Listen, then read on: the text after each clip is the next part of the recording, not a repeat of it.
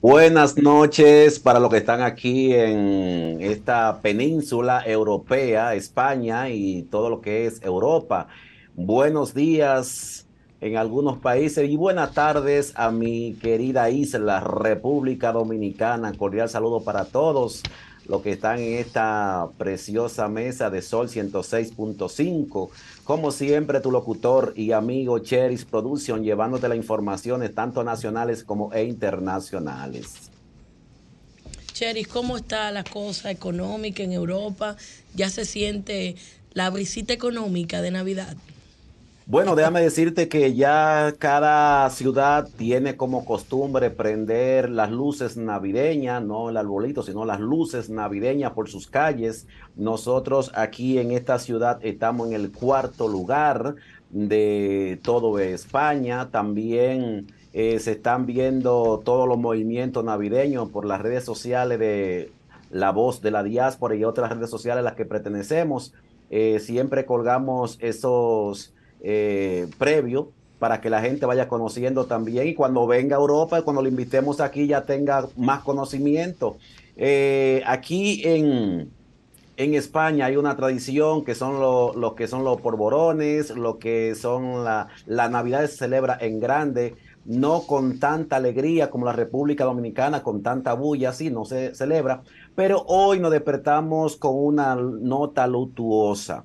Eh, lamentablemente eh, hemos recibido la noticia de la, el fallecimiento de la señora actriz quien es Concha Velasco.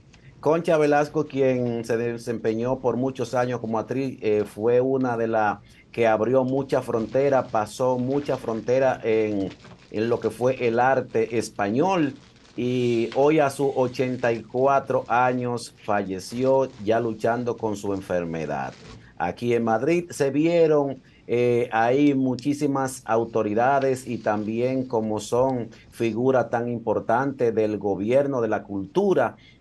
También así la presidenta de Madrid, Isabel Díaz Ayuso, estuvo en esa, eh, en esta eh, ceremonia y esto fue algo grandioso.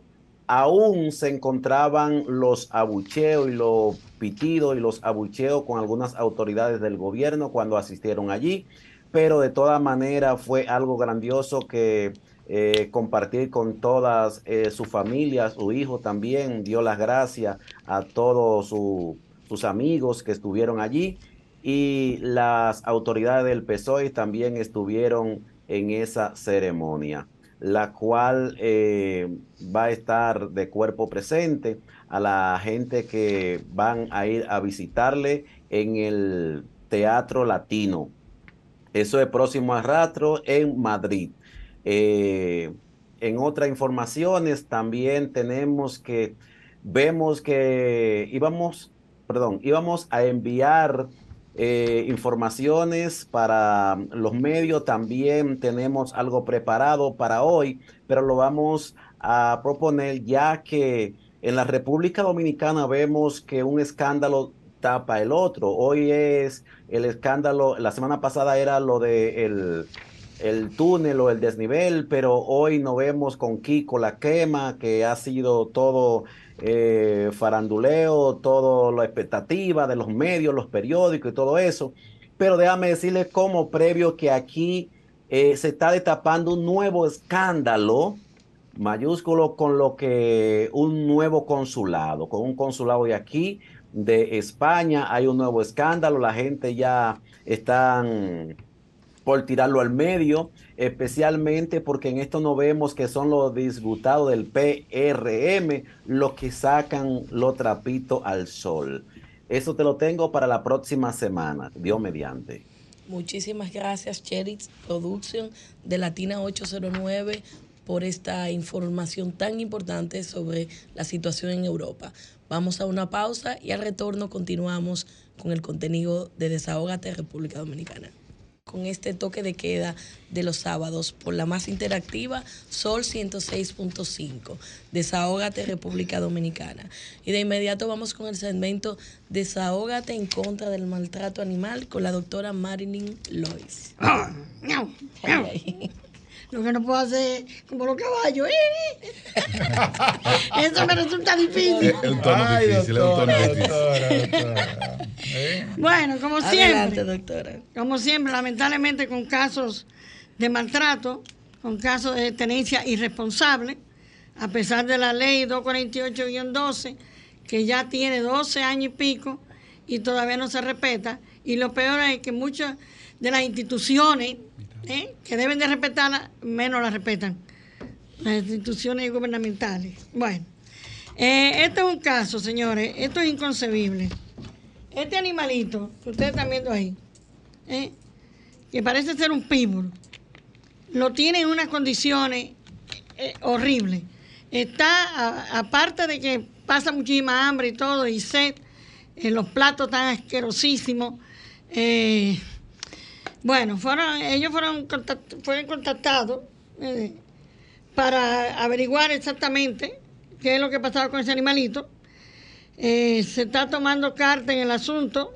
Mm, me piden por favor humanamente que se elimine el video, puesto que ya de hecho estamos eh, higienizando el área, eso es la respuesta después que han dado ellos, del animal.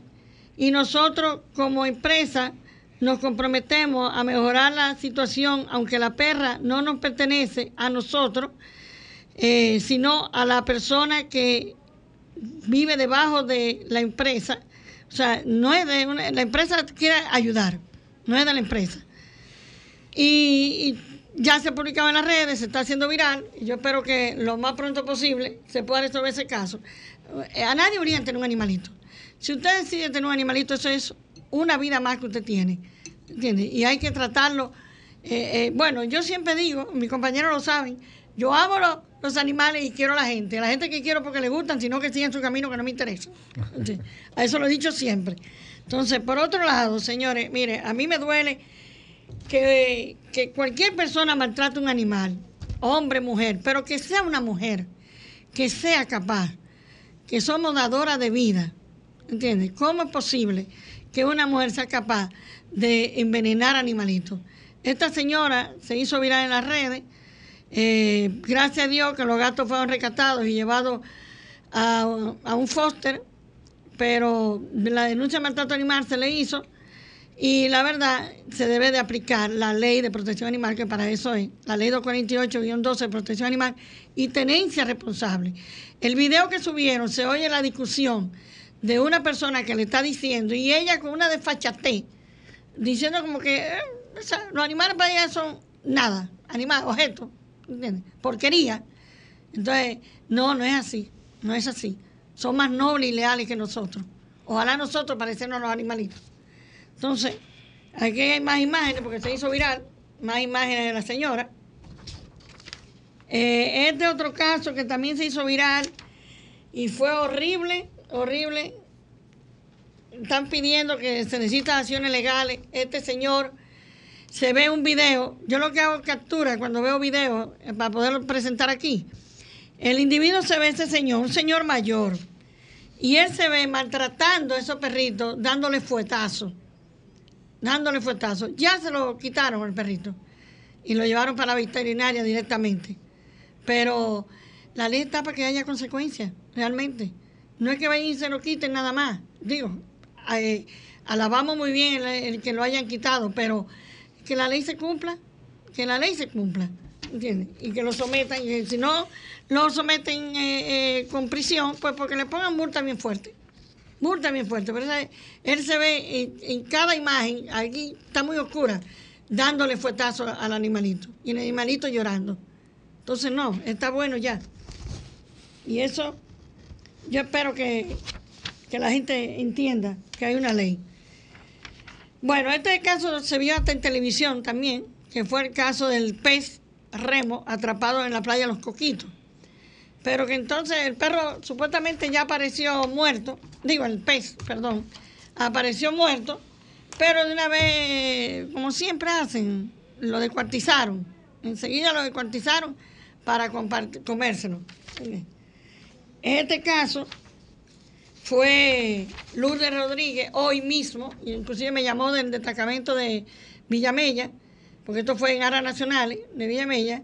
Este señor, el dueño, tenía esos dos perritos, usted lo ve ahí encadenados ahí en la, escalera, y el otro también, eh, como una especie de debajo de la escalera ahí, también lo tenía encadenado. Bueno, eh, Lourdes ha sido invitada de nosotros anteriormente. Sí. Ella, que viene de Baní, ella viene de Baní con cada caso. Y se enfrentó ahí, entonces le hizo entender la ley, el señor le entregó dos de los perritos, se lo entregó. ¿Entiendes? Y, eh, y él se quedó con el más pequeño, pero con la salvedad de que tiene que tenerlo bien. Veo que están diciendo que no, pero habían varios casos más, inclusive de cosas positivas, porque yo siempre comienzo con lo negativo, pero cosas positivas. Un minutito ahí, doctora, lo positivo. Este, esta chica es de la Junta Central Electoral y la tienen mimada, la tienen maravillosamente bien. Oh, la mascota de la Junta. De la Junta Central Electoral. Pues ¿Es de la Junta de ahí del distrito? Sí, de aquí del distrito. Va a velar por los votos. Ahí usted ah, puede ver. Va a velar por los votos. Este es un perrito por eso la tienen ahí. Esta es una perrita que yo entregué en adopción y le agradezco infinitamente a Contín, el que lo, la adoptó, porque siempre le ha dado una atención como debe ser. Bueno, pues nada más déjeme decir ya lo, lo que Muy bien. lo positivo. Los bomberos esta semana rescataron eh, este gatito lo rescataron y ya inclusive está en asunto de adopción. Es una pena que no pueda hablar de Gracias, doctora. Muchísimas gracias La jornada de castración gratuita. Tan interesantes. Eduardo Martínez. Muchas gracias, Julie Vélez. Para mí un placer compartir contigo, igualmente con los demás compañeros de este panel de Desahógate RD. Tengo dos comentarios de manera muy breve y puntual. Usted está muy hermoso hoy, licenciado. Es verdad. Está maquillado, está maquillado. No, y, lo, los lentecitos. Oh. Nunca había salido con ellos. A la, gente que, a, ti, Jesús. a la gente que entra al streaming para que vea a Eduardo. Mira, quiero en primer lugar eh, hacer referencia a un comentario que hizo el secretario general del Partido de la Liberación Dominicana, producto de algunas interpretaciones de su palabra respecto a la postulación ya oficial de la eh, candidata a la alcaldía, eh, Carolina Mejía, donde él hacía referencia inclusive a lo que en su momento externó, diciendo, cito sus palabras, en una información del 29 de octubre del año 2019, decía Charlie Mariotte, dice que el PLD es un partido misógino por no escoger a mujeres al comité político. O sea que ahí él está dejando claro cuál es su posición frente a las mujeres. Es lo que yo interpreto y me gusta ser eh, objetivo en ese sentido. Ahora bien, por otro lado, quiero señalar con relación a una declaración que dio la candidata a la alcaldía por el Partido Revolucionario eh, Moderno, Carolina Mejía, se le preguntó sobre el anhelado eh, sistema pluvial eficiente para todos los dominicanos. Y yo solamente me voy a limitar en decir, y lo digo con toda responsabilidad, yo creo que los capitaleños, los del Distrito Nacional, no son masoquistas. Digo esto porque ella decía que ya el presidente de la República está trabajando en eso para que en el próximo cuatrenio, sea, algo que ya lo había prometido en su gestión, no dijo nada ni tampoco hizo nada. Y por último, señores, yo quiero hacer referencia a la base de datos del bono navideño. Digo base de datos porque... ¿Te toca algo?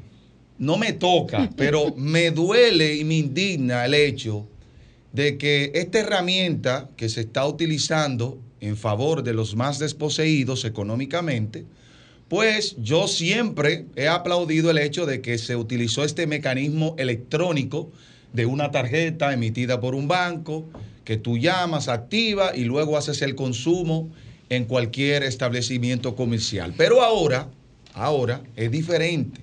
Te mandan un link y cuando le das clic a este link se despliega un cuestionario que debes básicamente hacer un registro. Y yo me pregunto, y le hago una pregunta directa a Gloria Reyes, que es la persona encargada de este programa. ¿Usted cree que personas, y no lo digo en términos peyorativos ni mucho menos discriminatorios, ¿usted cree personas que viven en Gualey, Guachupita, Capotillo, personas de escasos recursos que ni siquiera, que ni siquiera, no, me estoy concentrando aquí para no irme más para, más para allá, que ni siquiera algunos de ellos saben leer ni escribir, van a poder llenar, completar ese formulario electrónico. Ahora, enfatizo lo siguiente, ¿por qué ahora? ¿Por qué ahora cuando ya hay una campaña que ya se está movilizando de manera oficial, se pone a llenar un formulario? ¿Para qué fines? ¿Por qué llenar esa base de datos si se supone que todas las instituciones gubernamentales saben quién es favorecido y quién no puede ser elegible para esa facilidad? Yo creo que los diferentes, o sea, las diferentes instituciones y especialmente el propio presidente de la República debe prestar especial atención a esa medida porque se interpreta como que hay un trasfondo muy diferente al objetivo que debe estar orientado. Muchas gracias. Ay, ay, ay. Lo dejo ahí. Es como que llenar un padrón. ¿A usted no lo ha visto? No, yo le estoy preguntando. Ah, ¿Cuáles bueno. son las informaciones, eh, Eduardo, que está requiriendo? Mira, cuando... Enlístela Ah, para, yo, para yo- ver. yo entré al link, te pregunta, obviamente, tu nombre, tu número de cédula.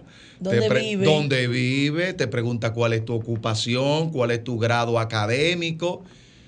Pero lo que me llama la atención sobre la base de esas preguntas es que, señores, ya hay instituciones que saben quién es elegible y quién no es elegible para recibir este tipo de facilidad. Se llama mapa de pobreza en la República Dominicana y están identificadas por el CIUBEN. Eh, la el- gente no tiene que, que hacer ya toda esa información y esa base de datos está recogida e identificada por el Pero no, Estado. no se vaya más lejos para que la audiencia no quiera politizar mi comentario. Si usted, Yuli Vélez, usted, Jesús y muchos de los que estamos aquí, en años pasados intentamos activar ese mecanismo o facilidad, iba a ser imposible. ¿Por qué? Porque nosotros cotizamos Claro. en lo que Claro. es la tesorería. Entonces, ¿por qué ahora? Me Vamos- pregunto yo. Vamos a ver los micrófonos y a hablar con la gente, a ver cómo va la Navidad. Yo veo que fluyen muchos vehículos, que hay mucho movimiento, pero vamos a ver cómo andan los sectores y las diferentes provincias de la República.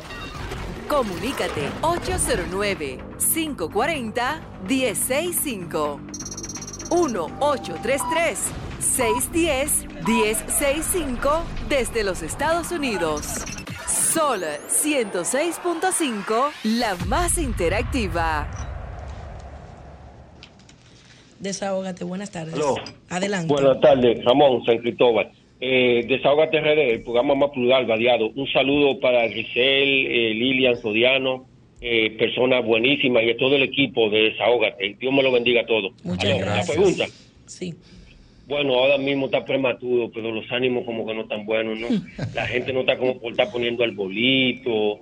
Vamos a esperar ya a partir del 15 para tener ya... Para el 15, para el un- arbolito. Un, análisis completo, mejor, mejor trabajado. Pero por ahora los ánimos no están muy buenos. Gracias. Bendiciones. Gracias. No quiso abundar mucho el caballero. Es muy tarde el 15 para poner un arbolito. Bueno. Pero de verdad yo he visto, eh, Jesús y Eduardo, que no hay muchas instalaciones navideñas No. como en otros en otros años que en octubre ya uno veía ese espíritu navideño, las actividades, ha bajado mucho la frecuencia. Sí, eso eh, tiene que ver también como el desempeño de la economía dominicana. Fíjense que la economía dominicana apenas está creciendo en un 1.8% en los primeros 10 meses. Y Ah. otro punto es la tarifa eléctrica. No se puede estar poniendo mucho bombillito Ah, el porque la tarifa ¿verdad? eléctrica se te ha triplicado todo. Desahógate, buenas tardes. Saludos, buenas. Adelante. Adelante. Doctora, felicitarla por ese gran paso loable que usted dio al asumir ese compromiso como regidora del Distrito Nacional. Muchas Oye, la gracias. cabina debe de darle un aplauso porque usted nos enorgullece a todos como Radio Escucha. Gracias, gracias, muy amable, gracias. Hay un compromiso. la Apoyamos mil por mil. Gente como usted necesitamos la alcaldía. Muchas Lo gracias. otro, este país se lo está llevando el diablo. No sabe, ¿Cómo no está sabe la Navidad por lo allá? En cuatro blogs. Ay, mi madre. Cuatro blogs. Muchísimas gracias por su desahogo. Cuatro. Buenas tardes. Desahógate, buenas tardes. Adelante, buenas tardes. Permita que yo me desahogue como siempre, desde la romana. Yo soy Enrique como siempre. Enrique, baje un poquito su... Sí, me voy a retirar un poco de radio. Sí, adelante. Mu- muchos oyentes de la capital a veces me catalogan como de Calier, de Lambón, que yo soy de este presidente. Yo nunca he tenido eh, nada en ningún gobierno, ni tarjeta de solidaridad, su verde, nunca. Yo vivo de lo que Dios me ha ayudado a, me ayudó a conseguir durante mis gestiones en mi trabajo. Yo no tengo nada, pero soy dominicano y me duele mi país. Usted oye, entonces, hoy es malo, hoy es malo, pero ayer era bueno. Entonces todo lo que hace este gobierno está malo, está malo, pero que los otros no lo hacían, lo que hacían que se lo cogían, porque es mentira, porque no es mentira, y la verdad hay que decírsela al pueblo, y vuelvo y le reitero, yo no tengo absolutamente nada, y yo soy romanense, yo no paso hambre, pues, ni tampoco soy rico. eh. Muchas gracias, Enrique, por su desahogo. Y nosotros aquí en Desahogate estamos honradísimos, felices, porque tenemos un invitado de lujo. Carlos Segura Foster, quien tuvo la oportunidad de ser un excelente administrador del Banco Agrícola, nos honra con su presencia. Yo no voy a hablar de su hoja de vida porque su nombre habla solo y los dominicanos lo conocen por su trayectoria, por su seriedad y su capacidad de trabajo. Bienvenido, don Carlos, y qué bueno tenerlo en Desahogate. Gracias, el placer es mío de estar aquí con ustedes. Realmente me siento un gratísimo honor de estar con ustedes y encontrarme, que hacía mucho tiempo que no lo veía con este apreciado amigo, Bueno, que yo- fue muy buen orientador en, en mi gestión. Qué bueno. Bueno, yo puedo decir que me tocó trabajar como supervisor de Don Carlos y puedo decir que fue el primer administrador del Banco Agrícola que se acercó a la superintendencia de banco con seriedad de poder establecer todas las regulaciones que le competen al Banco Agrícola y de ponerla de punta a punta con los bancos comerciales también en materia de regulación. Es decir, porque la gente no quiere estar regulada. Así es. Este señor se acercó y dijo, no, yo quiero que me regulen, yo quiero mandar todas las informaciones que envían los bancos y creó la base y los cimientos, porque es muy bueno hablar ahora, mira, estamos mandando, pero ¿de dónde vienen los cimientos? Los cimientos vienen, un de, nombre. vienen de este señor.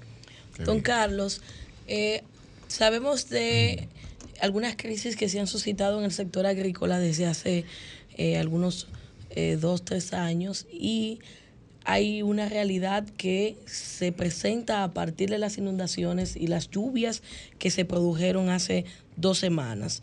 La semana pasada Jesús Geraldo advertía de la necesidad de que se tomaran medidas desde el Banco Agrícola para apoyar a ese sector. Quisiéramos conocer la mirada suya respecto de esto y qué podríamos aportar en cuanto a ideas ante esta situación actual. Bueno, yo en primer lugar, antes de entrar a esos temas, que me duele mucho que haya sucedido, tengo que cumplir con el papel de reproducir lo que son los planes del próximo presidente, Abel Martínez, que fueron esbozados en una presentación el recién pasado mal. Que está claro de que el sector agropecuario, vista la situación que ha vivido en estos últimos tres años, hay que declarar una emergencia para producir la recuperación del mismo. Por tanto, él ha esbozado claramente en los primeros 100 días la declaratoria de emergencia y dedicar en los cuatro años de su gestión de gobierno un promedio de mil millones de dólares por año, lo que estamos hablando de cuatro mil millones de dólares, y en adición otras partidas para el uso de innovaciones y tecnologías que es necesario, como es la nivelación de suelo, a fin de buscar lo que es el aumento de la productividad, que no es más que en los mismos terrenos producir mayor rendimiento de lo que actualmente se están ocupando. Y nosotros tenemos que justificar los anuncios, porque si hay un sector en donde la nota es baja del actual gobierno, es el de la agropecuaria. Porque partieron de premisas falsas y entonces se dedicaron a privilegiar las importaciones en perjuicio de la producción nacional. Entonces se fue a decir mucho que aquí no ha faltado, que aquí hay oferta, que aquí hay...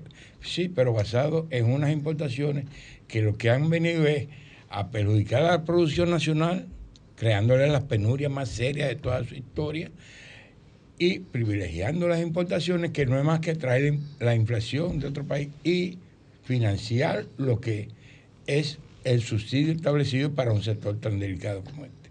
Realmente haber privilegiado las importaciones en perjuicio de la producción nacional fue el error más grave. Y ese error nace con dejar un, un proceso transparente, necesario, que generaba recursos, como era la subasta de las autorizaciones de permiso para importar los alimentos.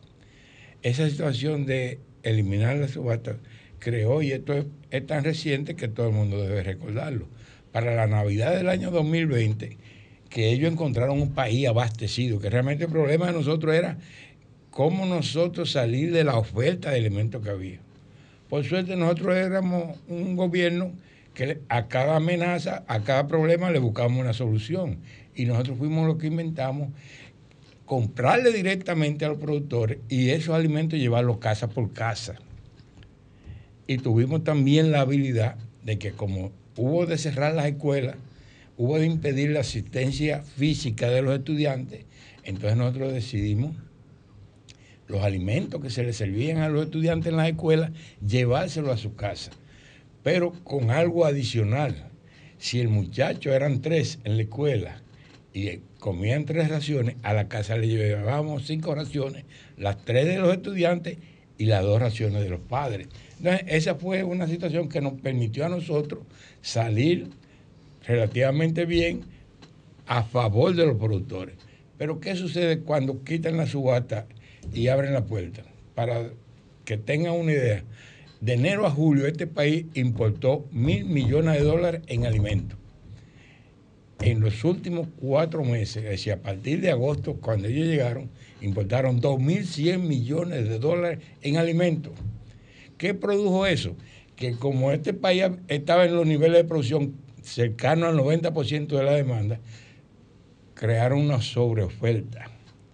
Y eso fue lo que llevó, y a la gente debe recordarlo, que los productores de papas, cebollas, zanahorias, remolacha, prefirieron destruir sus plantaciones porque les resultaba más caro la recolección y el traslado a los mercados que el precio que podían vender, como, como, consecuencia de una importación que a la postre resultaron en más pelea también para los comerciantes, porque trajeron tanto que la sobreoferta fue tal que hubo que, que eliminar muchos de esos alimentos porque no resistieron el tiempo y son alimentos perecederos y hubo que destruirlos prácticamente.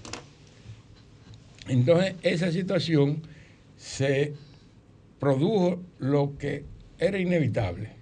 En el 21, este país produjo en 45 de los 62 productos del campo menos que en el año 2020, que fue el año de la pandemia. Y ese decrecimiento en 45 de los 62 alimentos de la agricultura se le agrega 3 de los 6 de la pecuaria. Decreció, debe recordar todo el mundo, que por descuido y cancelación de los técnicos que cuidaban puertos, aeropuertos y fronteras, aquí regresó 40 años después la peste porcina africana, que ya a esta fecha ha eliminado el 70% de la producción porcina. Entonces, esa situación se, se mantuvo en 25 alimentos en el 2022. Y lo grave del caso es que concomitante a eso, se, se, dio la situación de pérdida de poder adquisitivo de la gente. Entonces se dio la doble tragedia para el pueblo dominicano que estas autoridades, además del peor ejercicio en la producción, han creado las condiciones de que los consumidores estén pagando hoy en día los precios más elevados de la historia dominicana. Pero, don Carlos, pero ahí no se agregan los temas de que, eh, y eso no es una defensa del gobierno, sino elementos que hay que tomar en cuenta y considerarlo. los precios de la materia prima para producir alimentos mundialmente y los precios de los combustibles han aumentado y todos los países han experimentado inflación. Es decir, que no necesariamente la vinculación de traer productos importados es traer importaciones, sino que también que las materias primas con las que producen nuestros productores nacionales y la energía eléctrica que se ha duplicado en los hogares, en toda parte, también ha aumentado los, eh, los costos. ¿Qué ponderación tiene eso para usted dentro de los planteamientos que usted señala? Bueno, es innegable que nuestro país fue afectado primero por la pandemia y posteriormente por la confrontación que se ha dado en el mundo, principalmente la de Rusia y Ucrania. Porque eso afectó todos los commodities. Porque aquí lo que hacemos es que algunos renglones lo ensamblamos. Todos tenemos que traerlo. Pero esos mismos factores afectaron a todo el resto de la humanidad. Y nosotros fuimos los más afectados por los desaciertos en las políticas que aplicamos. Porque otros países, por ejemplo, para citar un ejemplo, en, en el último año, que de octubre a octubre, la humanidad redujo los precios de sus alimentos en un 10%. ¿Qué ha pasado aquí? Que nosotros lo hemos permitido el aumento. Bueno, si es conforme con las estadísticas que publica el Banco Central, aquí hay alimentos que tienen inflación, experimentaron inflación de un 35, un 30, un- hasta 40%. Alimentos, no la canasta básica, porque son dos cosas, una cosa es la canasta básica y otra cosa es la parte alimenticia, que es donde se equivoca mucho el director de Proconsumidor cuando está hablando de que la canasta básica. No, no, la canasta básica tiene 130 y pico de productos y de los alimentos hay eh, algunos 24, 26 alimentos. Si nosotros nos acogemos a, et- exclusivamente de aquí, la inflación, que felizmente ha sido controlada por las medidas monetarias adoptadas del Banco Central, no así la fiscal. Eso son dos cosas diferentes. La inflación está controlada dentro del rango meta de 4.35, pero los alimentos son 8.49. Claramente. El doble. Lo mismo, la inflación acumulada es el 50% de la inflación de los alimentos. Y aquí yo aprovecho, Jesús Geraldo, con el orgullo que a mí me da, que en los 96 meses de los 8 años de gestión de Danilo Medina, los cuales yo estudiaba permanentemente, los alimentos nunca superaron la inflación promedio del país. Bueno, déjeme decirle, ahí están las estadísticas y los números son para una cosa. En el gobierno de Danilo Medina, y no lo estoy defendiendo. No, no, los números están ahí. Los números están ahí. Es donde se registra la menor inflación de la historia de la República Dominicana en los últimos 30 años. Si se toma ahí. Es decir, porque una vez cuando dijeron que no miren para atrás, entonces los números decían, no, mira, vamos a tomar estos 24 meses, ¿qué dicen estos meses? Una realidad. Es decir, son los, son, son, son los números. Ahí que es importante, don Carlos, porque no queremos entrar como en la parte política, sino para que la gente de manera objetiva, que eso, de, que, que eso debe ser, para no parcializarnos ni para acá, cómo está trabajando. Es decir, cuando el ministro de, de Agricultura dice que hay seguridad alimentaria, que hay sobreproducción en el país, eh, que, que, que hay alimentos, que hay que...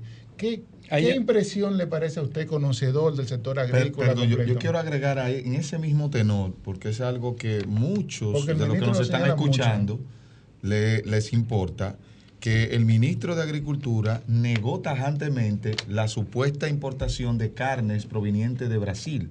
Quisiera saber su parecer respecto Bueno, a eso también. voy a tratar ese tema, pero tengo que Sí, sí. tomarlo de Jesús Geraldo porque nosotros tenemos que resaltar lo que son los méritos de una política bien aplicada durante ocho años.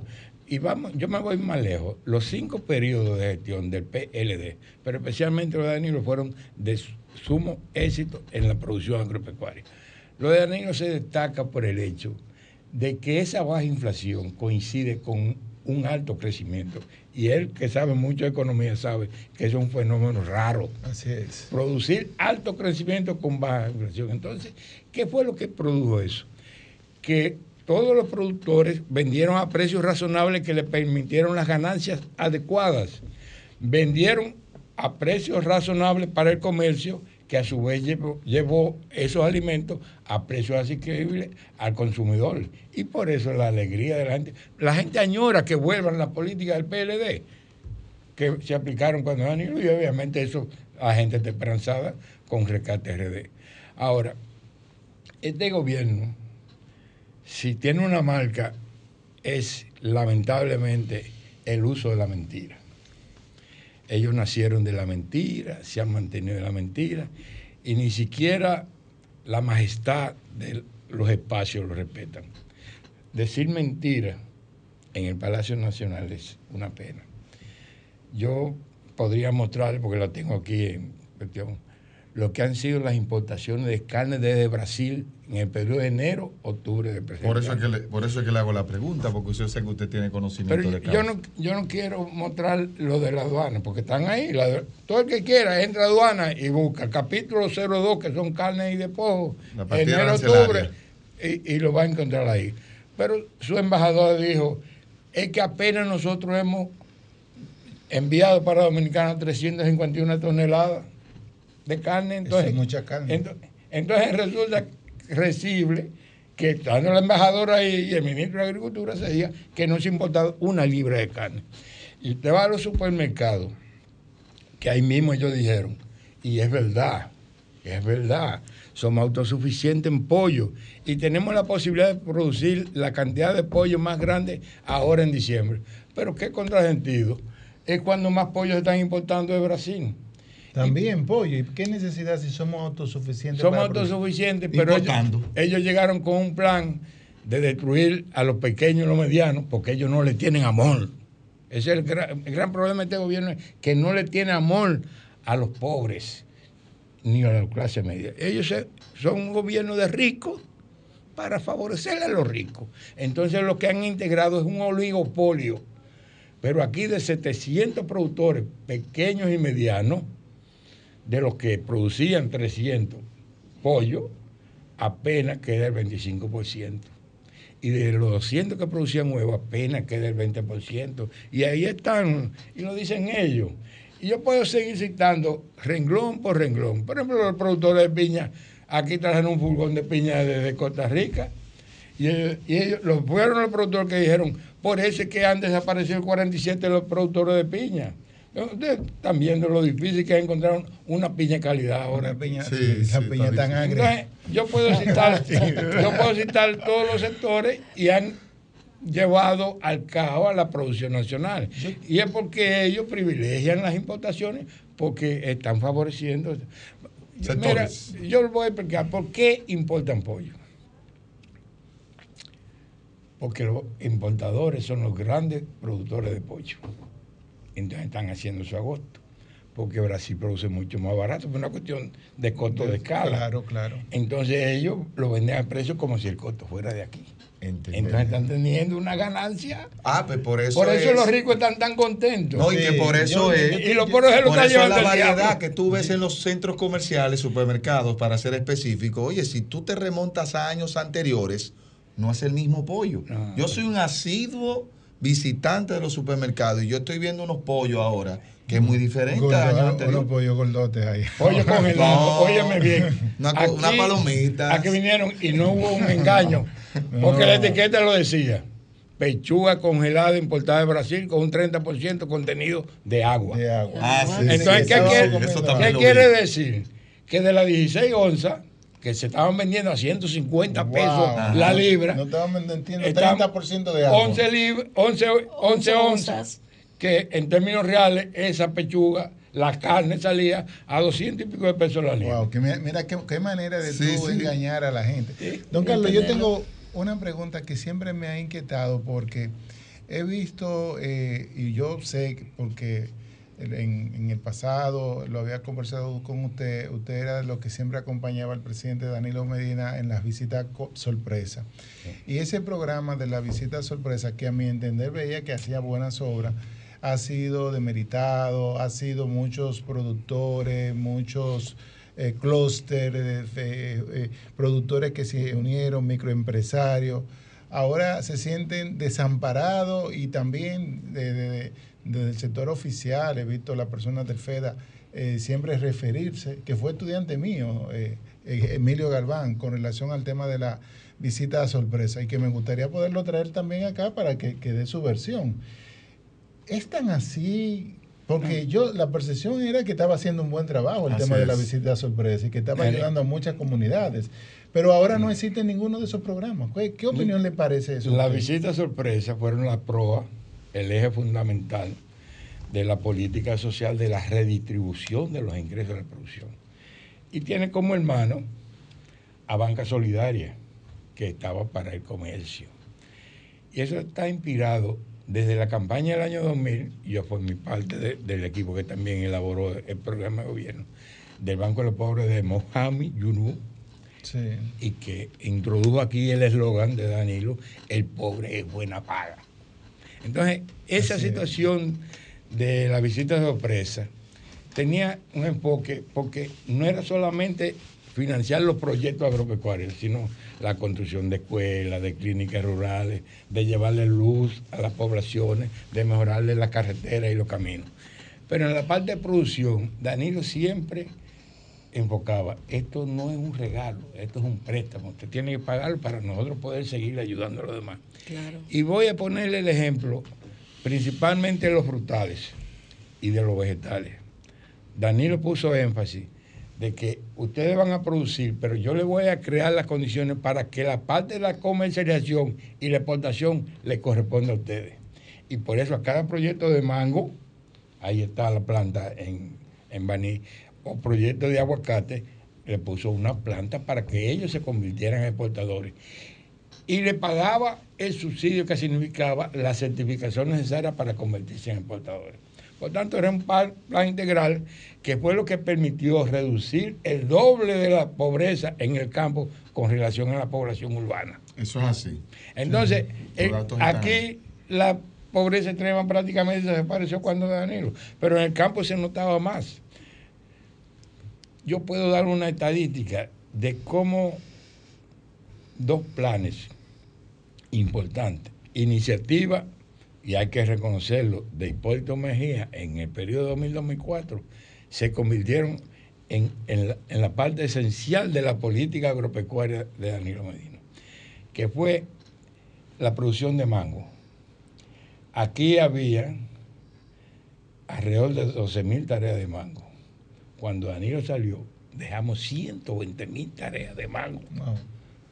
Pero aquí había una sola planta empacadora y exportadora de mango, que estaba en Moca. Es decir, todos los productores del sur tenían que llevar su fruta a Moca. Porque el mango había que expo- exportarlo con un tratamiento llamado hidrotécnica. Es decir, paso de agua caliente y, y fría al mismo tiempo para eliminarle cualquier impureza. Bueno, nosotros dejamos este país con 100, además de 120 mil tareas con cinco plantas exportadoras. Pero el otro programa, ¿Y cuántas hay? ¿Siguen, ¿Siguen funcionando? o se no, mantienen? ahora hay seis, Ahora hay seis. sí, pero hay una que se quedó en construcción, no, no fue iniciativa de ahora. Porque yo voy a hacer caso también de la, de la visita de sorpresa en, en el impacto que ha tenido en el renglón agroindustrial. Pero tengo que terminar porque además de, de haber aumentado la producción, está la exportación con cinco plantas exportadoras.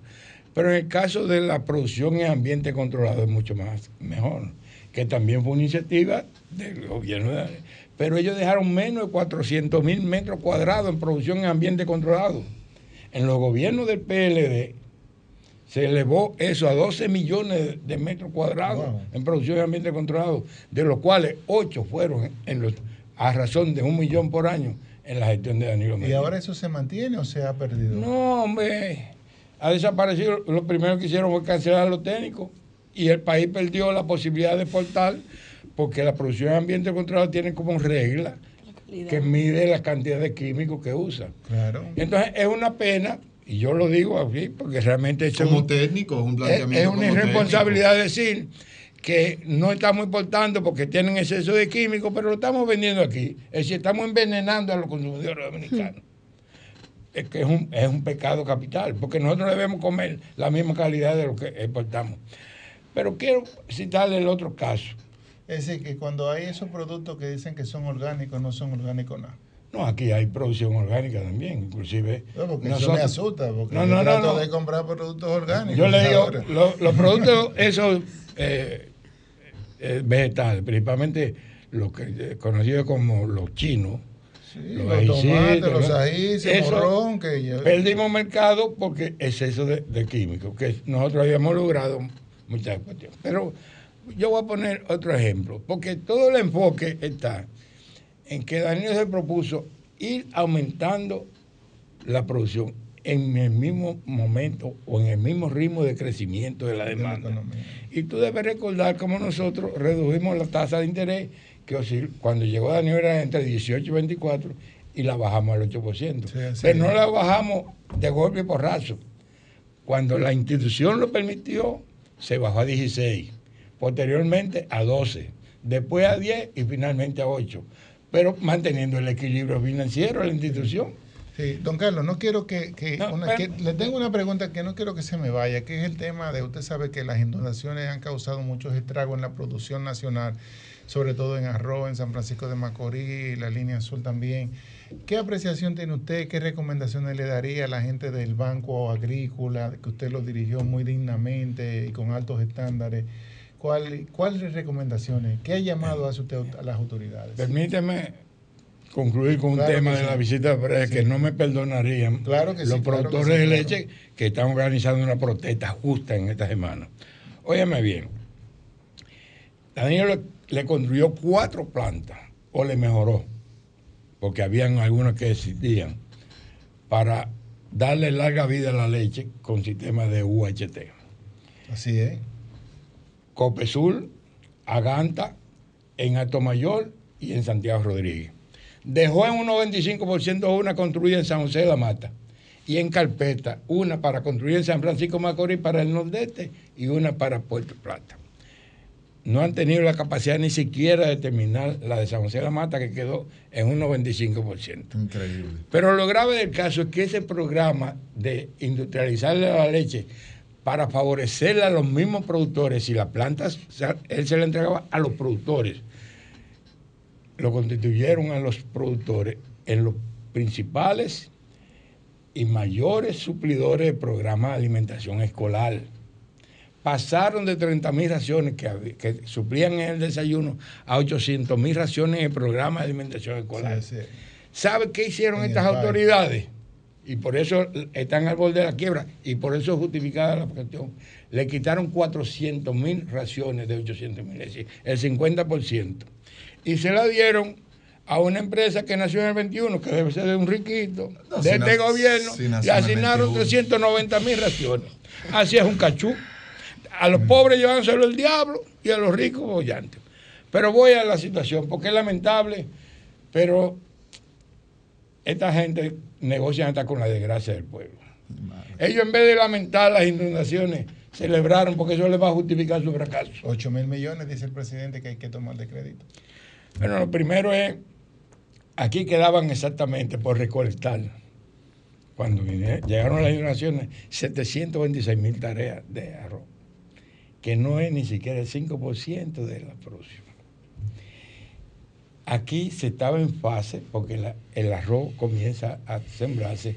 Es decir, el, el año calendario del arroz es de noviembre a octubre. Por tanto, aquí el arroz no es, no es un motivo para... Aquí lo que hay es un descalabro de la producción, que este año, el año pasado bajó 1.200.000 y este año volvió a bajar 1.200.000 más. Es decir, que en dos años ha bajado 2.400.000. Pero realmente el mayor daño lo sufrieron en San José de Ocoa. Y es una pena, porque es una sucursal que nosotros hicimos mucho esfuerzo, como lo dije, en la producción de ambiente controlado. Y entonces pasó de ser la sucursal número 28 a la número 2 del banco. Y esa sí está muy afectada. Pero ellos aplican una política errada. Porque ellos lo que hacen es que un préstamo le acumulan los, intereses y la mora y le hacen un nuevo préstamo. En vez de reestructurarlo, estab- estableciendo el plazo y modificándole las condiciones por No, y, no, y, y- y quizás eliminándole la mora para ayudarle. Y por eso ellos presentan una estadía que han prestado mucho, pero son presta- eh, operaciones de memorándum, que no tienen ni ingreso ni salida.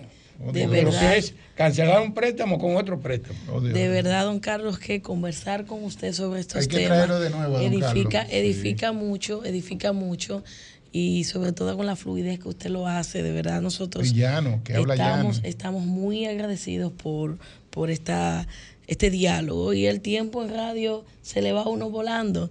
De manera que en Desahogate estamos muy honrados de verdad que usted haya eh, usado este escenario para conversar con nosotros y le invitamos a que siempre nos visite y mantenga a la gente informada al respecto. Yo agradecido y espero la nueva invitación, porque el tema que trataban de entrada también es de lo que a mí me llama, porque hay que defender los animales, porque de la misma manera que los seres humanos merecemos condiciones de vida, lo merecen los animales y el medio ambiente para que no nos sigan. Ya usted es mío. Así ya es mío usted. Pues vamos, vamos a una pausa y al retorno seguimos con este espacio. Un amigo de este espacio, Richard Hernández, que nos viene, nos viene a hacer un anuncio muy especial. Adelante, Richard. Agradezco la invitación de ustedes, Marilyn, usted Yulibel y, y estos amigos acá por traernos a este espacio. De verdad que siempre que vengo a este espacio le agradezco, pero agradezco de manera inconven- eh, incondicional el trato que le da la señora Marilyn a los animales. La señora ya, cuando vine la última vez, anunció que tenía 112 perritos. ahora 140. Ya hoy- 145, no, ¿no? esa fue la última vez. Ya me están diciendo que tiene 145. 145. Usted tiene que regalarme un perrito de eso, pues yo no. Y yo lo, lo necesito uno entrego, en mi casa. óyeme bien, lo entrego de parasitado, vacunado y cargado y no cobro un cheque. Pero la doctora. Richard, la doctora hace una debida diligencia a los que van a tener a esos animales. Ah, sí. Tienen que cuidarlos, amarlos y hacerlos parte de la familia. Claro, es parte de la familia. Estoy totalmente de acuerdo. Asume Nunca, el compromiso. claro que sí. Nunca he estado a favor del maltrato animal. Para mí eso es algo detestable y de verdad que valoro mucho lo que usted hace cuidando a esos animales que están en las calles. Usted los Así recoge es. y le da el debido cuidado. ¿Vive en casa o Cuéntanos, apartamento? cuéntanos. Richard, los detalles sobre el operativo de mañana. Sí. El licenciado Eduardo Figueroa, quien es el subsecretario del PRM en Santo Domingo Este y también director de emisión de pasaportes, ha estado, realiz- ha estado realizando diversas jornadas de operativo médico en todo el municipio de Santo Domingo Este. En el día de mañana estaremos realizando un operativo médico en el sector Mandinga de Villafaro, eso es la circunscripción 1 de Santo Domingo Este. Ustedes saben que producto de las lluvias, muchos sectores fueron afectados y nosotros hicimos un levantamiento en los diferentes sectores del municipio de Santo Domingo Este y este fue uno de los más afectados, por lo cual hemos tomado la decisión de montar un operativo el cual se realizará en el día de mañana. En este operativo estarán participando más de 10 especialistas de diferentes ramas de la salud. Las personas serán beneficiadas también con los medicamentos que se han indicado.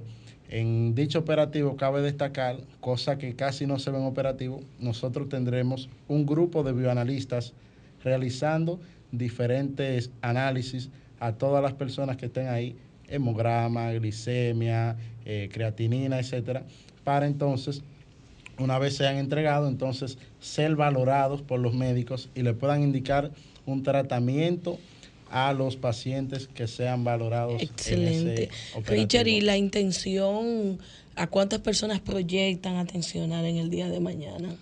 Bueno, tenemos un estimado de 600 a 800 personas.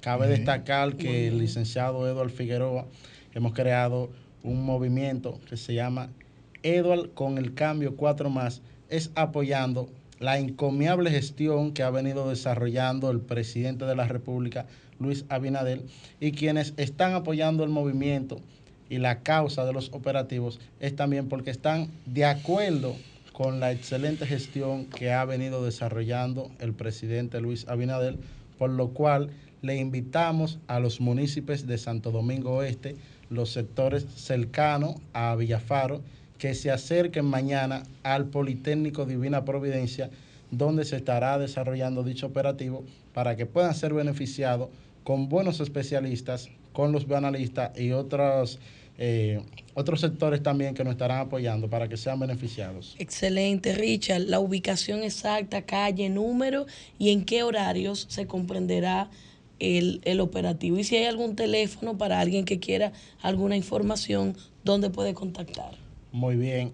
Eh, será en el Politécnico Divina Providencia, frente a los bomberos, eso es en la parte céntrica del sector Villafaro, el teléfono que pueden contactar para cualquier situación, ¿verdad? Que quieran preguntar, 829-638-2296. Este operativo se estará realizando desde las 9 de la mañana hasta las 3 de la tarde. Cabe destacar que entre las especialidades que tendremos vamos a llevar un gran grupo de odontólogos quienes estarán desarrollando profilaxis, endodoncia, ortodoncia, Excelente. extracciones de piezas. Hemos buscado un buen lugar, un espacio amplio para poder desarrollar este operativo de manera efectiva. Repite, Repite el el número. número, sí. exactamente.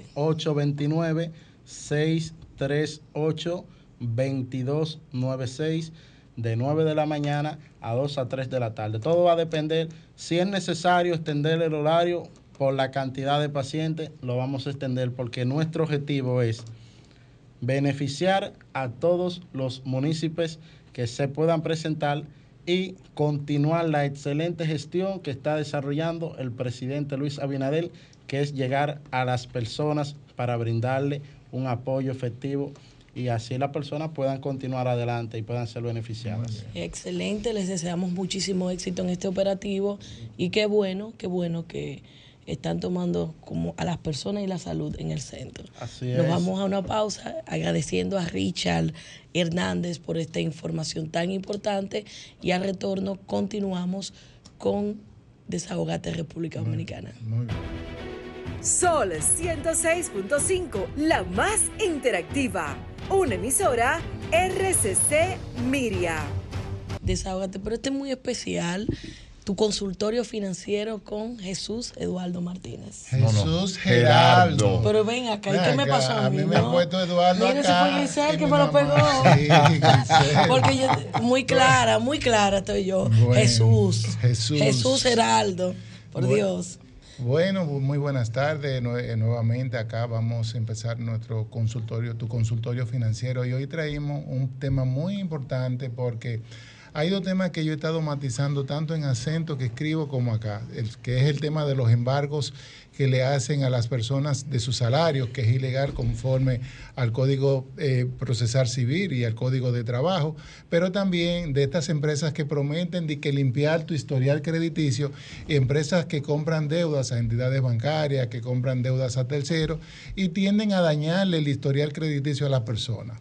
Entonces, para mí es importante traer este tema porque la Superintendencia de Banco ha emitido la semana pasada, en esta semana, una normativa, la circular 2314 del año, que dirigida a las sociedades de información crediticia, es decir, a los buró de crédito, donde con esta circular se le va a acabar el relajo a esas empresas que prometen de que limpiar tu historial crediticio, pero también que ya no van a poder modificar la fecha, pero también le está diciendo a los buró de crédito, ustedes también son corresponsables de que cada uno de los ciudadanos dominicanos eh, tengan su historial como, corresponde conforme a la ley 172-13 de protección de datos de la persona. Que inicio felicitando a la superintendencia de banco, a todos sus técnicos, en la persona del superintendente, por esta iniciativa, porque ha sido una iniciativa valiente que era necesario ya frenar ese relajo que tenían las empresas. ¿Qué es lo que pasa? Que muchas entidades bancarias venden las deudas que no pueden cobrar a empresas terceras y estas empresas le cambiaban la fecha y te la ponían 48 meses más y tu historial crediticio estaba dañado. Pero también habían entidades bancarias que tú le pagabas la deuda y, y después te la dejaban 48 meses más y no practicaban. Entonces, tú impugnabas el registro y los buró de crédito tenían también prácticas diferentes. Uno cumplía con la ley, otro no cumplía con la ley, o otro interpretaba la ley como quisiera. ¿Qué hizo la superintendencia de banco? No, no, no, ya esto, vamos a normar esto a través de una circular y vamos a poner las reglas claras para todos. Regla clara para los buros de crédito, que se le llaman sociedades de información crediticia. Reglas claras para los que compran deudas, que no le van a poder alterar las informa los, eh, la, eh, El tiempo. el tiempo Periodo. a la- el periodo. Por lo tanto, tu historial crediticio va a reflejar lo que es, reglas claras también para las entidades bancarias de cómo deben publicar las informaciones también a los buró crediticios. Pero también importante acá es que ya las personas no van a tener y que, mira, arréglame, eh, eh, el, de hecho, los buró crediticios o la sociedad de información crediticia van a tener primero que hacer un trabajo bien limpio de modo que el que tenga una información que no debe ser reportada conforme a la ley, que se quede tranquilo porque la superintendencia le dice a los buró, si ustedes me incumplen la ley, yo lo voy a sancionar. ¿Y qué ha hecho la superintendencia de banco? Y que la, la cual felicito. Y también que con el tema de la información, dice en esta circular, que la información debe ser a partir de la fecha que usted suscribió su crédito, esa información crediticia debe permanecer 48 meses o si usted tiene 48 meses. Entonces, pone varios ejemplos que yo lo voy a citar, porque también hay temas cuando los créditos son recurrentes y cuando los créditos pasan de los 48 meses.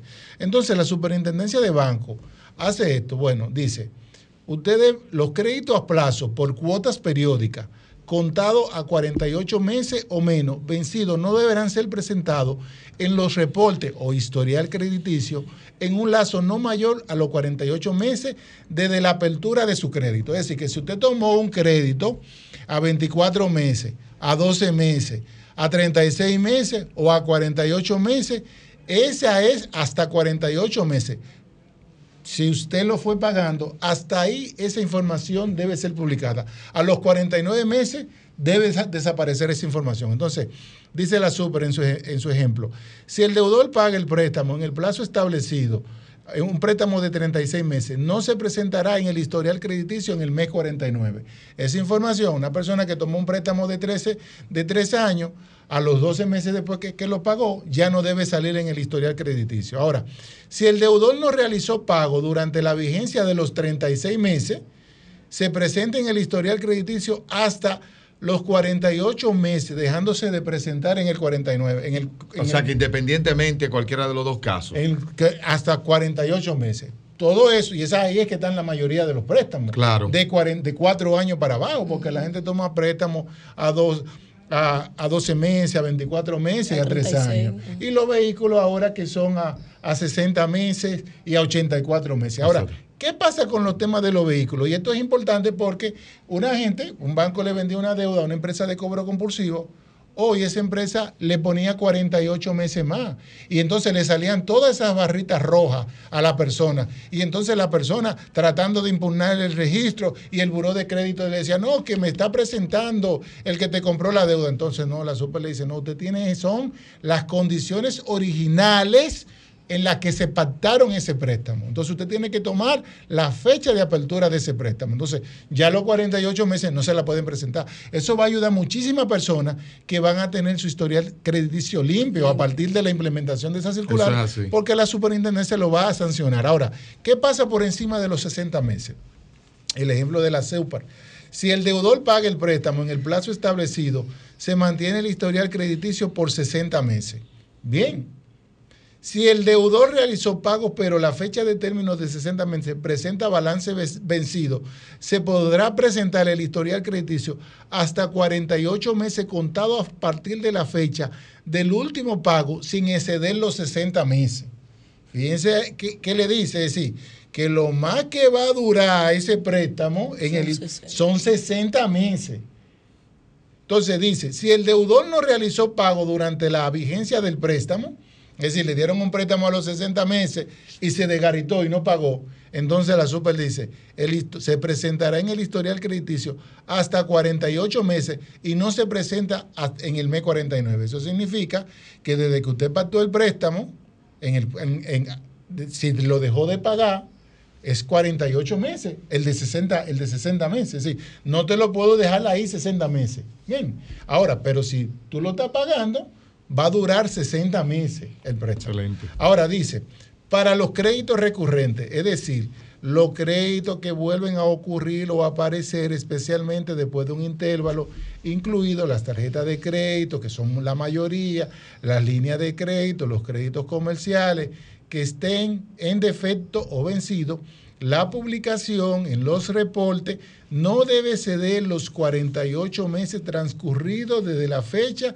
del último pago efectuado al crédito en cuestión. Fíjense que en los créditos con pagos periódicos es hasta 48 meses. Ahí está clarísimo. Pero en los préstamos, como son las tarjetas de crédito, es a partir de la última vez que esa persona dejó de pagar. Bien. Entiendo. O hasta, o hasta que utilizó ese crédito. Sí, sí, sí, 48 meses. Entonces, dice la super en su ejemplo, si el deudor presenta balance vencido, se podrá presentar en el historial crediticio hasta 48 meses contado a partir de la fecha del último pago y no se presenta en el mes 49.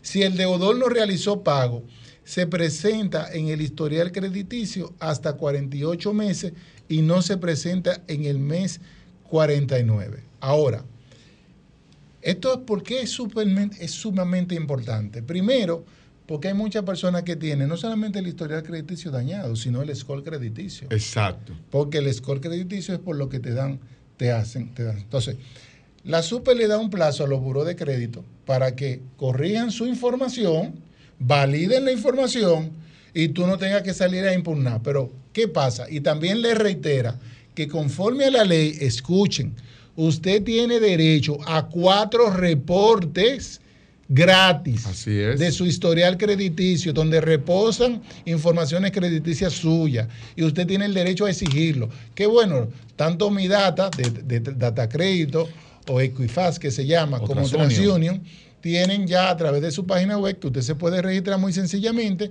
y obtener su reporte gratis, cuatro reportes. ¿Cuántos Ahora, reportes en la vida o en no, el año? no, en el año, En el- en el conforme año. a la ley, cada Sí. tres meses. Ahora, la super le dice a las entidades bancarias que es importante cómo reclamar.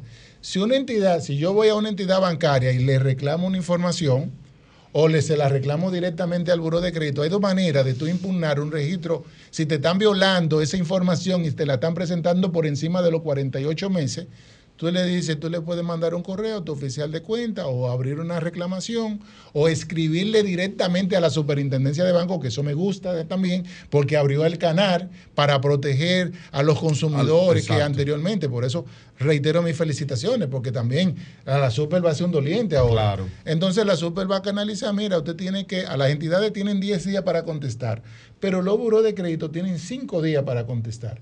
Y si tú no le contestas, tú tienes que arreglarle la información. Eso es un registro impugnado. Pero también me gusta que la super hace valer su derecho. Yo tengo el derecho de irte a ver toda esa información ahora. Un derecho que estaba del 2013 y que no se ejercía. Exacto. Bien. Y qué bueno que se está ejerciendo a partir de ahora, porque ahí había muchas fricciones con ese tema de la supervisión de los buros de crédito y con el tema de sancionar a los buros de crédito por incumplimiento de la ley. Entonces, hago este llamado porque eso va a ayudar a que muchas personas, estas empresas que se dedicaban a cobrar hasta 50 mil pesos, Se le entrancó el juego. no, ya se le trancó el juego y se, y se le acabó el relajo a estos abogados que le ponían, que le cambiaban la fecha. Exactamente. Y porque eso no significa que usted no deba el dinero, quiero hacer la aclaración. Las deudas no perimen conforme al Código Civil y En Yuliberi es abogada. 20 años. 20 años, es decir, si eso si no le notifican, si, no, si le siguen notificando, siempre va a tener cada Vigencia. tres sigue va a tener vigencia. Lo que no le va a salir en su buro de crédito y lo que no le van a no le va a salir en su historial crediticio y quizás no las, las los, estas entidades de buro de crédito que ofrecen servicios de score crediticio tendrán que inventarse una variable si ese deudor tuvo problema en el pasado para poder ponderarle en el score crediticio. Entonces eso va a ayudar a que mucha gente que hoy no son sujetos de crédito puedan ser sujetos de crédito. Y, y- y por eso es importante que la gente sepa. Y quisiera recibir llamadas de personas que tengan situaciones con su historial crediticio, que le hayan negado un crédito y que su historial crediticio para yo orientarlo en caso de que no haya quedado claro de que usted no tiene que pagar un centavo para que le limpien su historial crediticio. Un centavo. Porque lo que hay que cumplir la ley y cumplir esta normativa, como ha señalado la Superintendencia de Bancos, que le norma a todo el mundo. E igual también que lo- para los bancos. también. Jesús, Geraldo, a propósito de esas oficinas o negocios que compran deudas y llaman, me llegó un cliente porque estaba recibiendo un trato amenazante de un oficial de cobros y le dijo, le habló sobre incluso sobre su vida personal y Pero se no sintió agredido. No, de, No, una, no. de una empresa que compró una deuda. Claro. Entonces me llamó mucho la atención porque aunque usted sea deudor, hay un principio de dignidad y respeto a la persona. Claro, Claro. mire, a esas personas que siempre me hacen las consultas, ahí hay un grupo de abogados, de, co- de cobradores compulsivos que le están violando el derecho a la intimidad, lo están violando su derecho constitucional, eh, sus derechos fundamentales. Vamos a tomar la Vamos llamada. a tomar algunas llamaditas. Desahógate, buenas tardes. Buenas tardes, adelante. Buenas noches. Buenas. Sí, yo yo tengo dos quejas. Yo, ¿Se puede, puede decir el nombre de la entidad de, de, de- de- de los buros? De la, de la queja que Sí, tengo. Claro, sea abierto. sea abierto. Esto se llama desahógate. Bueno, mire, yo te, bueno, para las autoridades y para ustedes que también están en estos temas, hay una queja o yo tengo una queja con una empresa de Data Crédito.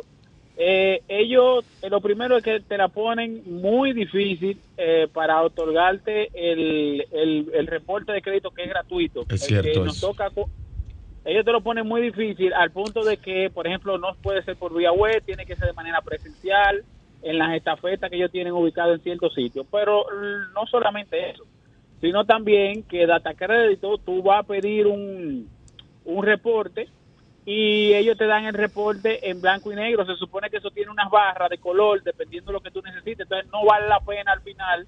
Ellos te dicen, no, si tú lo quieres a color o si tú lo quieres de tal forma, tienes que pagarme 500 pesos.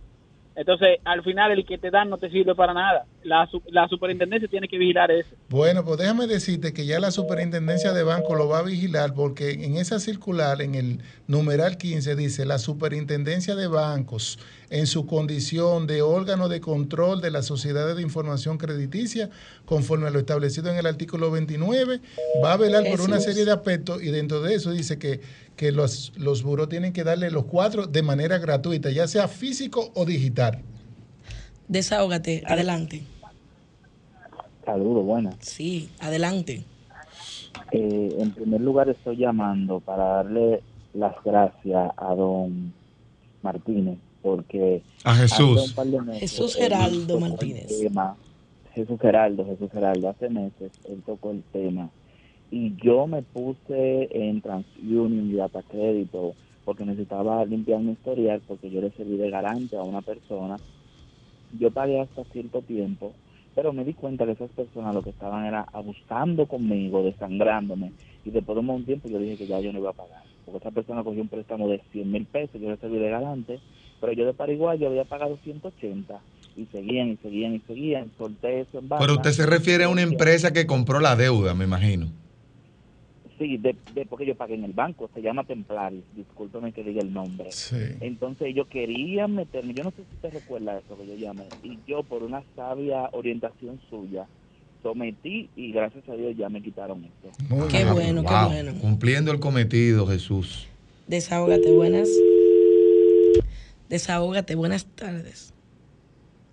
Sí, bueno, yo estoy llamando para hacer una consulta. Adelante. Debido a que mi cuenta fue embargada por la empresa de Procrédito, ellos no me notificaron que iba a haber un embargo y el contrato que, que presentan, que me enviaron hace un tiempo, indica términos que no fueron los convenidos al principio. Ellos están hablando de que me hicieron un préstamo y no me hicieron ningún préstamo. Y bajo esta acusación, entonces me, embarga- me embargaron la cuenta. Sí, mira. Sí. Escuche la respuesta Sí. por, por No, la no, radio. adelante, yo no he terminado. Bueno, Yo me- que quisiera saber qué proceso debo de agotar para poder liberar mi cuenta. Bien, mira, con relación a esto, la próxima semana voy a traer un magistrado juez eh, que ha trabajado con estos temas de los embargos, porque hay mucha violación conforme al Código Procesal Civil y al Código de Trabajo que se le embargan el salario, la cuenta de nómina, tu salario es inembargable, y el juez le va a explicar a todos los oyentes ¿Cuál es el, proceso, el mecanismo? proceso sencillo y de que no debe pagar dinero así a un abogado para que te haga un simple levantamiento, porque los bancos no se oponen cuando tú vas a decirle que te hagan el levantamiento. Desahógate, buenas. Adelante. Buenas tardes, buenas tardes a todo el equipo. Samuel Valede, güey. Samuel, adelante. Gracias. Y permítame primero saludar a donde quiera que esté, a la señorita Grisel. Adelante. y al señor Jesús. Adelante. Oiga, mi hermano, aquí realmente yo una vez fui a, a Romana, ahí, a TransUnion, y realmente eso es un martirio. ¿Cuán- ¿Cuánto maltrato le dan a los ciudadanos esa, esa, ese buro de crédito? Realmente hay que acabar con esos engaños y esos maltratos a los ciudadanos. Bu- Bueno, pues mira, con esta circular yo entiendo que si se cumple y si la superintendencia de banco lo hace cumplir, se va a acabar esos maltratos, se van a acabar esas violaciones a los derechos. Y todavía me queda lo de la llamada que quiero, de- de- que intimidan a las personas, Sí. esos cobradores que tengo que debo contestarla. Así es, así es. Oiga, a mí me llamó una persona. Se cayó. Adelante, desahógate. Buenas noches. Buenas, buenas noches, buenas noches a todo el equipo de Desaguate. Miren, señores, aparte de, lo- de los buros de crédito y los SCOT, yo creo que las entidades financieras que trabajan con el ámbito social, eh, gubernamental, Promipyme y cosas así, que están ajustadas también a revisar el SCOT y muchas veces para un pequeño empresario, un- levantarse, que tenga el SCOT malo, como que entonces lo castigan doblemente, porque la, la penalidad de que puedan tener o algo, para darle la oportunidad financiera, tienen que comenzar con un préstamo blando muy, pero muy bajo, que ni siquiera para comprar eh, leche con leche carnecio. Para dar un ejemplo de una cafetería, entonces yo creo que, que esas entidades tienen que flexibilizar en la parte de la de los buros de crédito y el SCOT. Muchas gracias. Muchas gracias a usted. Desahógate, buenas. Adelante. Buenas. Adelante. Eh, yo quiero hacerle una pregunta. Eh, es, yo tuve una, una deuda eh, con, con un banco, hacen como del 2014, yo no pude pagarla y me están notificando ahora con un aguacil para un embargo. Eh, quiero sobre eso. Escuche la respuesta por la Sí. radio.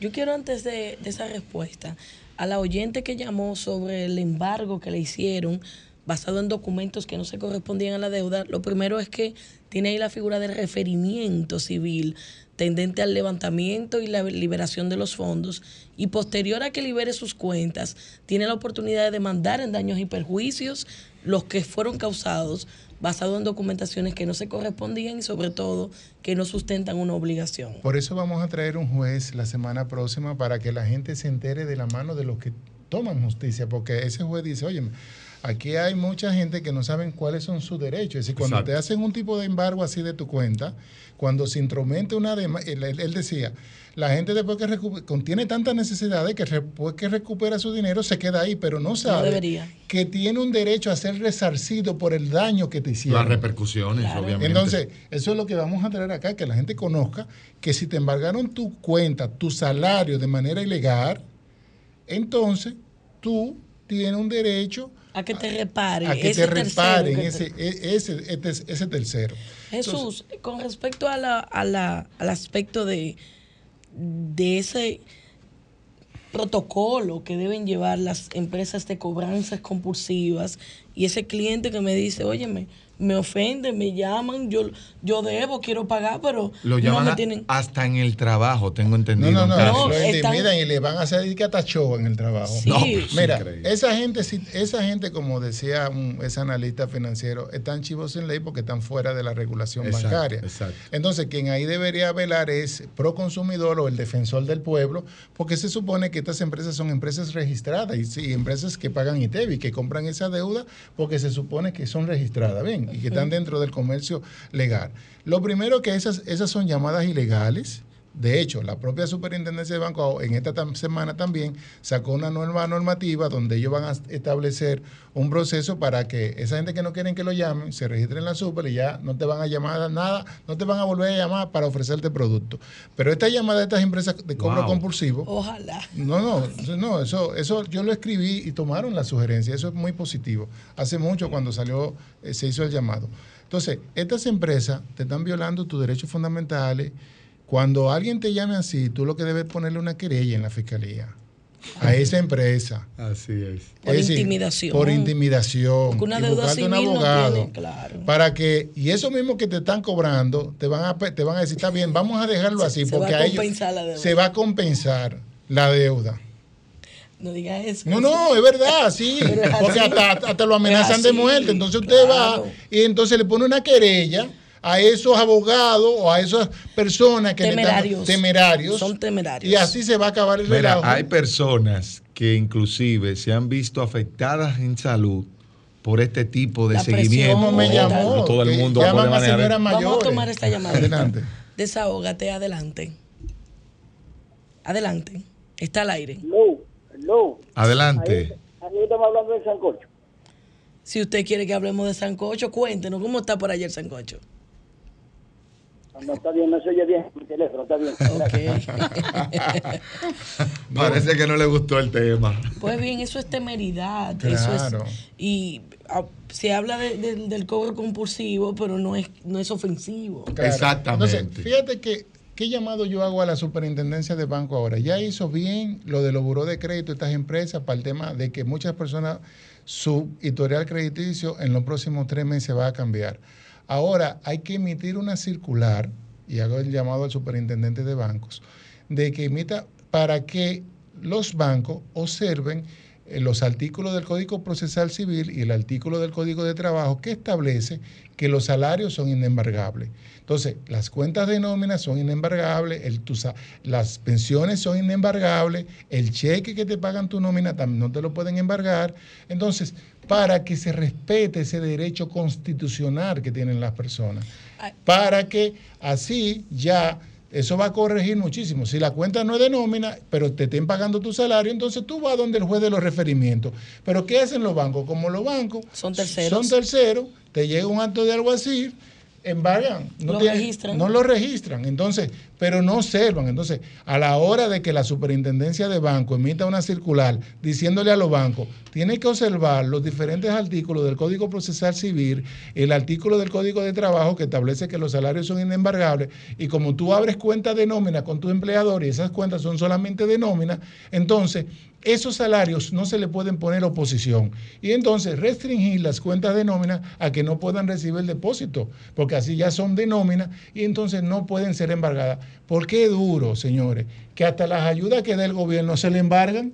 Increíble. Increíble. Y el gobierno, óyeme, tratando de ayudar a gente y por falta quizás de una normativa así, y los bancos como no quieren verse, porque ¿qué es lo que pasa? Cuando van a donde el juez de los referimientos, que me ha tocado ir a acompañar, los bancos no se oponen, porque así no tenemos posición.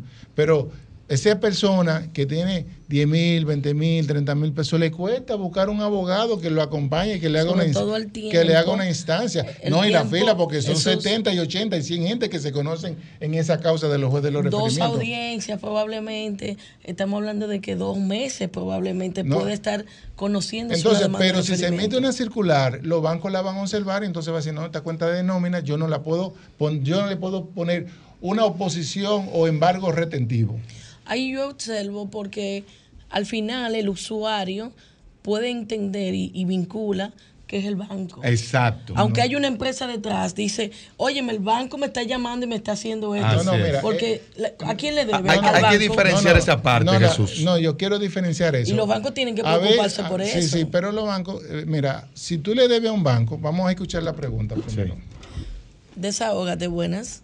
Adelante. Hola, Giselle, ¿cómo están todos? Estamos muy bien. ¿Y usted? Bendiciones. Adelante. Bendiciones para ustedes también. Yo quisiera como que ustedes llamen al pueblo dominicano a no ir a la urna a votar por ninguno de esos ladrones que hay ahí. Bueno. Bien. Entonces, bueno, mira, vamos a diferenciar sobre eso. Primero, primero, cuando tú tomas un préstamo en un banco, tú le autorizas al banco en el préstamo, por eso hay que leer los contratos. Exacto. De que te pueden descontar de cualquier cuenta que tú tengas balance cualquier monto. Buen punto ese, porque yo lo a- viví vamos a po- tomar por ignorancia hace unos años atrás. Desahógate, buenas. Sí, buenas noches. Eh, Adelante. yo quisiera saber si, por, por ejemplo, yo tengo una deuda de una tarjeta de crédito desde el 2014. Ahora lo, lo adquirió un- una compañía de esa, de las que compran las deudas, y ellos me llaman constantemente. Son dos preguntas. Pregunta número uno, ¿por deuda de tarjeta de crédito se puede embargar una cuenta? Y hasta cuántas llamadas compulsivas en el día uno puede recibir. Ay, mi madre. Y mira, eso están chivos en ley. Mira, es, eh, lo primero que esa deuda del 2014 ya no te la pueden publicar en los buros de crédito. Eso tú tienes que tener claro. No te la pueden publicar en tu historial crediticio y no tendría ni peso para tu score crediticio. Lo segundo es que lo de la llamada, si ellos te intimidan, yo te estoy aconsejando que le ponga una querella en la fiscalía porque hay que acabar con ese relajo y que te busque un abogado que podamos crear jurisprudencia con ese tema, porque no se ha creado jurisprudencia y por eso estas personas están sin chivos en ley en el tema de la llamada.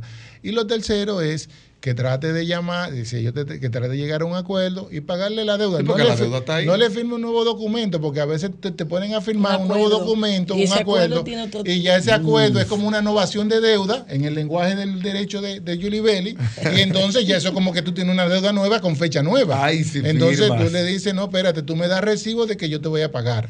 ¿Tú entiendes? Exactamente. Eh, Entonces, Jesús, en el tema que llevábamos, que yo creo que los, aunque hay una, yo pensé que usted iba por ahí, de que en el mismo contrato de préstamo queda autorizado el banco a ceder la deuda a terceros, Sí. a, a suscribir contratos Así, de todo, cesión. todo, todo, todo. Entonces, pero, pero también el código procesal te ordena que tú le tengas que notificar al cliente cuando tú vendes esa deuda. Que no se cumple, creo. Así desahógate, es. buenas. Buenas, eh, yo llamé ahorita y no pude escucharla porque se me fue la señal. eh, Adelante, sí, le escuchamos Eh, completo. la, pregun- la pregunta mía es, eh, yo tengo una deuda con el banco de hace del 2014-2015. Entonces hoy me llamaron que me van a mandar un alguacil para un embargo en la casa. El banco. No, la Sí, empresa. eh, No, no, la empresa que... Que compró la deuda. Cobro impulsivo, algo así, exactamente. Algo así. Eso, mira, lo, prim- sí, lo primero que eso no es así. La gente... eh, eh, eh, Esos son mecanismos, Jesús. con esos mecanismos de presión por la falta de conocimiento. Exacto. Como que te van a quitar la casita, que te van a quitar... No, no, eso no es así. Si fuera así, imagínate, mi Es un hijo. mundo. Eso tuviera, no, mira. eh, lo único que pueden hacer es primero notificarte, hacer tu mandamiento de pago. Sí, y luego llevar un proceso judicial en caso de que tú tengas algún tipo de bien. Y luego tienen que tener, obtener una sentencia que puede durar hasta cuatro, seis o ocho años. Quiero ahí hacer una salvedad porque eh, debe sustentarse en un título ejecutorio. Claro, y el Código Civil establece que título ejecutorio puede ser una sentencia o un pagaré notarial. Exacto, Entonces, exacto. el pagaré notarial tiene fuerza ejecutoria Eso es así. si está vencido. Eso es así. Entonces, sí pueden, en base a ese pagaré, eh, accionar en términos Pero ejecutorios. debe cumplir un debido proceso. No. Para el término, el pagaré el mismo tiene fuerza que permite al acreedor, una Hizo vez facto. está Lo que pasa es que la mayoría de esos pagarés no están registrados. Ah, bueno, Entonces, hay un eh, tema de Hay formalidades. un tema de formalidades que Claro. la mayoría de todos esos pagarés no están formalizados y son ilegales. Entonces te quieren poner presión porque ¿dónde se registra el pagaré? Bueno que tú le digas. a En la el ayuntamiento. En el ayu- y no te lo registran. Ya, llama al ayuntamiento, vamos a llamar al ayuntamiento A preguntar. hecho- No de hecho, registran es la, nada. la, la- la primera copia certificada del pagaré que la emite posteriormente Claro. al registro en el Entonces, ayuntamiento, la emite el, el mismo notario. Cuando te digan así, que, que te van a embargar, tú le dices, sí, yo lo voy a esperar, vengan a embargar, pero tienen que venir con una sentencia judicial. Eh, ¿tú ah, eso es así. Porque recuerda que dependiendo, es un juez de paz que tiene que ir contigo a hacer el embargo, el mandamiento del embargo. Eso no, no Bueno, lo que pasa no es que hay muchos embargos. Eh, De- debería. Julie Bellis, de- debería. Hay No. muchos embargos que se hacen de manera Lo que arbitraria. pasa es que es un negocio acá y eso hay que ponerle. Esas son de las tantas debilidades que ya no entran en el mundo financiero, pero afectan Pero a la sí persona tiene- de manera... Es por ignorancia, Lo que sí Jesús. quiero advertir, hay que intimarlo por medio de un acto de algo así. Claro que sí. En el que tú le, Eso es lo le que- otorgues un plazo para el cumplimiento de la deuda. No puedes ejecutarle sin previamente intimarle si tiene un pagaré, el cual fue registrado y se cumplió con todo el voto de la ley. Vamos a tomar esta llamadita. Desahógate, buenas. Buenas noches. A su orden. Gusto escucharle. Eh, yo estoy de acuerdo con ustedes que hay unos vacíos legales y que se debe legislar eh, al respecto. Yo un día me llamó una amiga para que le prestara 100 mil pesos porque ella se sobreendeudó con las tarjetas de crédito. Eh, y cuando le pagaron, el banco le, le llevó todo. Eh, entonces, eh, buscando un mecanismo, le sugerí consultar con la, superintendencia de banco, pero la superintendencia de banco este, alegó que como es un contrato entre parte privada, no puede eh, ahí entrar, que pudiese haber que lo que debían llegar a un acuerdo. Entonces, eh, debería existir el mecanismo que cuando una persona demuestre que no puede continuar pagando, eh, los intereses no sigan corriendo y se llegue a un acuerdo de pago. Entonces, eh, me gustaría también escuchar sus opiniones al respecto porque sé que le llegan muchos casos. Mira, a nivel de los bancos, contablemente, a nivel del reglamento de evaluación de activos que aprobó la Junta Monetaria, después de los 90 días, los, eh, los intereses se suspenden a nivel hasta de los registros bancarios. Eso es es lo así. primero. Eh, la deuda sigue acumulando los intereses y la mora en, en un, en un registro secundario que puede llevar el banco. Eh, lamentablemente, como así te, señaló la superintendencia de banco, cuando por eso tú firmas el contrato, si, el, si la, esos son contratos de adhesión que se lo aprueba la superintendencia de banco a las entidades bancarias. Las entidades bancarias no pueden utilizar ningún tipo de contrato que no sea aprobado por la superintendencia de banco, eh, que me imagino que, debe, que la super observas, eh, las últimas jurisprudencias que ha salido de la Suprema Corte de Justicia, de que no te pueden retirar dinero sin tu autorización de tu cuenta, pero si tú firmas y diste la autorización de cualquier cuenta, la super, eh, eso es lo que tiene, que, eso es lo que veo, que ellos tienen publicado, que si tú autorizas que de tu nómina te pueden reti- retirar, bueno, tú lo estás autorizando. Y que, sin embargo, el banco no te puede descontar dinero si tú no has autorizado de que de una cuenta tuya que esté a tu nombre, eh, de contarte dinero. El banco sí puede ponerte, eh, solicitar embargo en otras entidades bancarias si sabe que tú tienes dinero, porque Claro. es, un, es un tema de, de las leyes nuestras, del Código Procesal Civil, del Código Civil. ¿Te entiendes? De que si tú debes dinero, Tiene yo- que pagar. Tiene que pagar y si ese título es líquido, exigible y es cierto, y ya se venció el tiempo, yo te puedo poner un embargo hasta el doble de lo que tú me debes. Agregar ahí los acuerdos entre las partes tienen fuerza de ley. Usted Así dijo es. cuál va a ser el mecanismo y De la pago. forma en que se va a ejecutar esa, ese acuerdo entre las partes, así va a suceder. Señores, qué bueno. Se tuvo- acabó el tiempo bueno. ya. Óyeme, yo me senté ahora mismo aquí. Ah, Vamos, vamos a tomar esa última llamadita. Desahógate, buenas. Sí, buenas. Te bendecido. Hacer una preguntita. Eh, ¿Es legal si uno, un- una cooperativa le toma un préstamo y acordamos que iban a descontar un monto específico, digamos algunos 15 mil pesos? Ellos pueden en el transcurso del, del préstamo, un año, si el préstamo a ocho años, por ejemplo, en el transcurso de un año, dos años, descontar más dinero después, en vez de 15, 18 o 20. Sí, claro. Pueden, pueden subirle Sí. ellos mismos sin una autorización de uno. Si ellos deben notificarte, lamentablemente las cooperativas no se rigen con los mismos sistemas de protección de usuarios que tiene la, la Administración Monetaria y Financiera.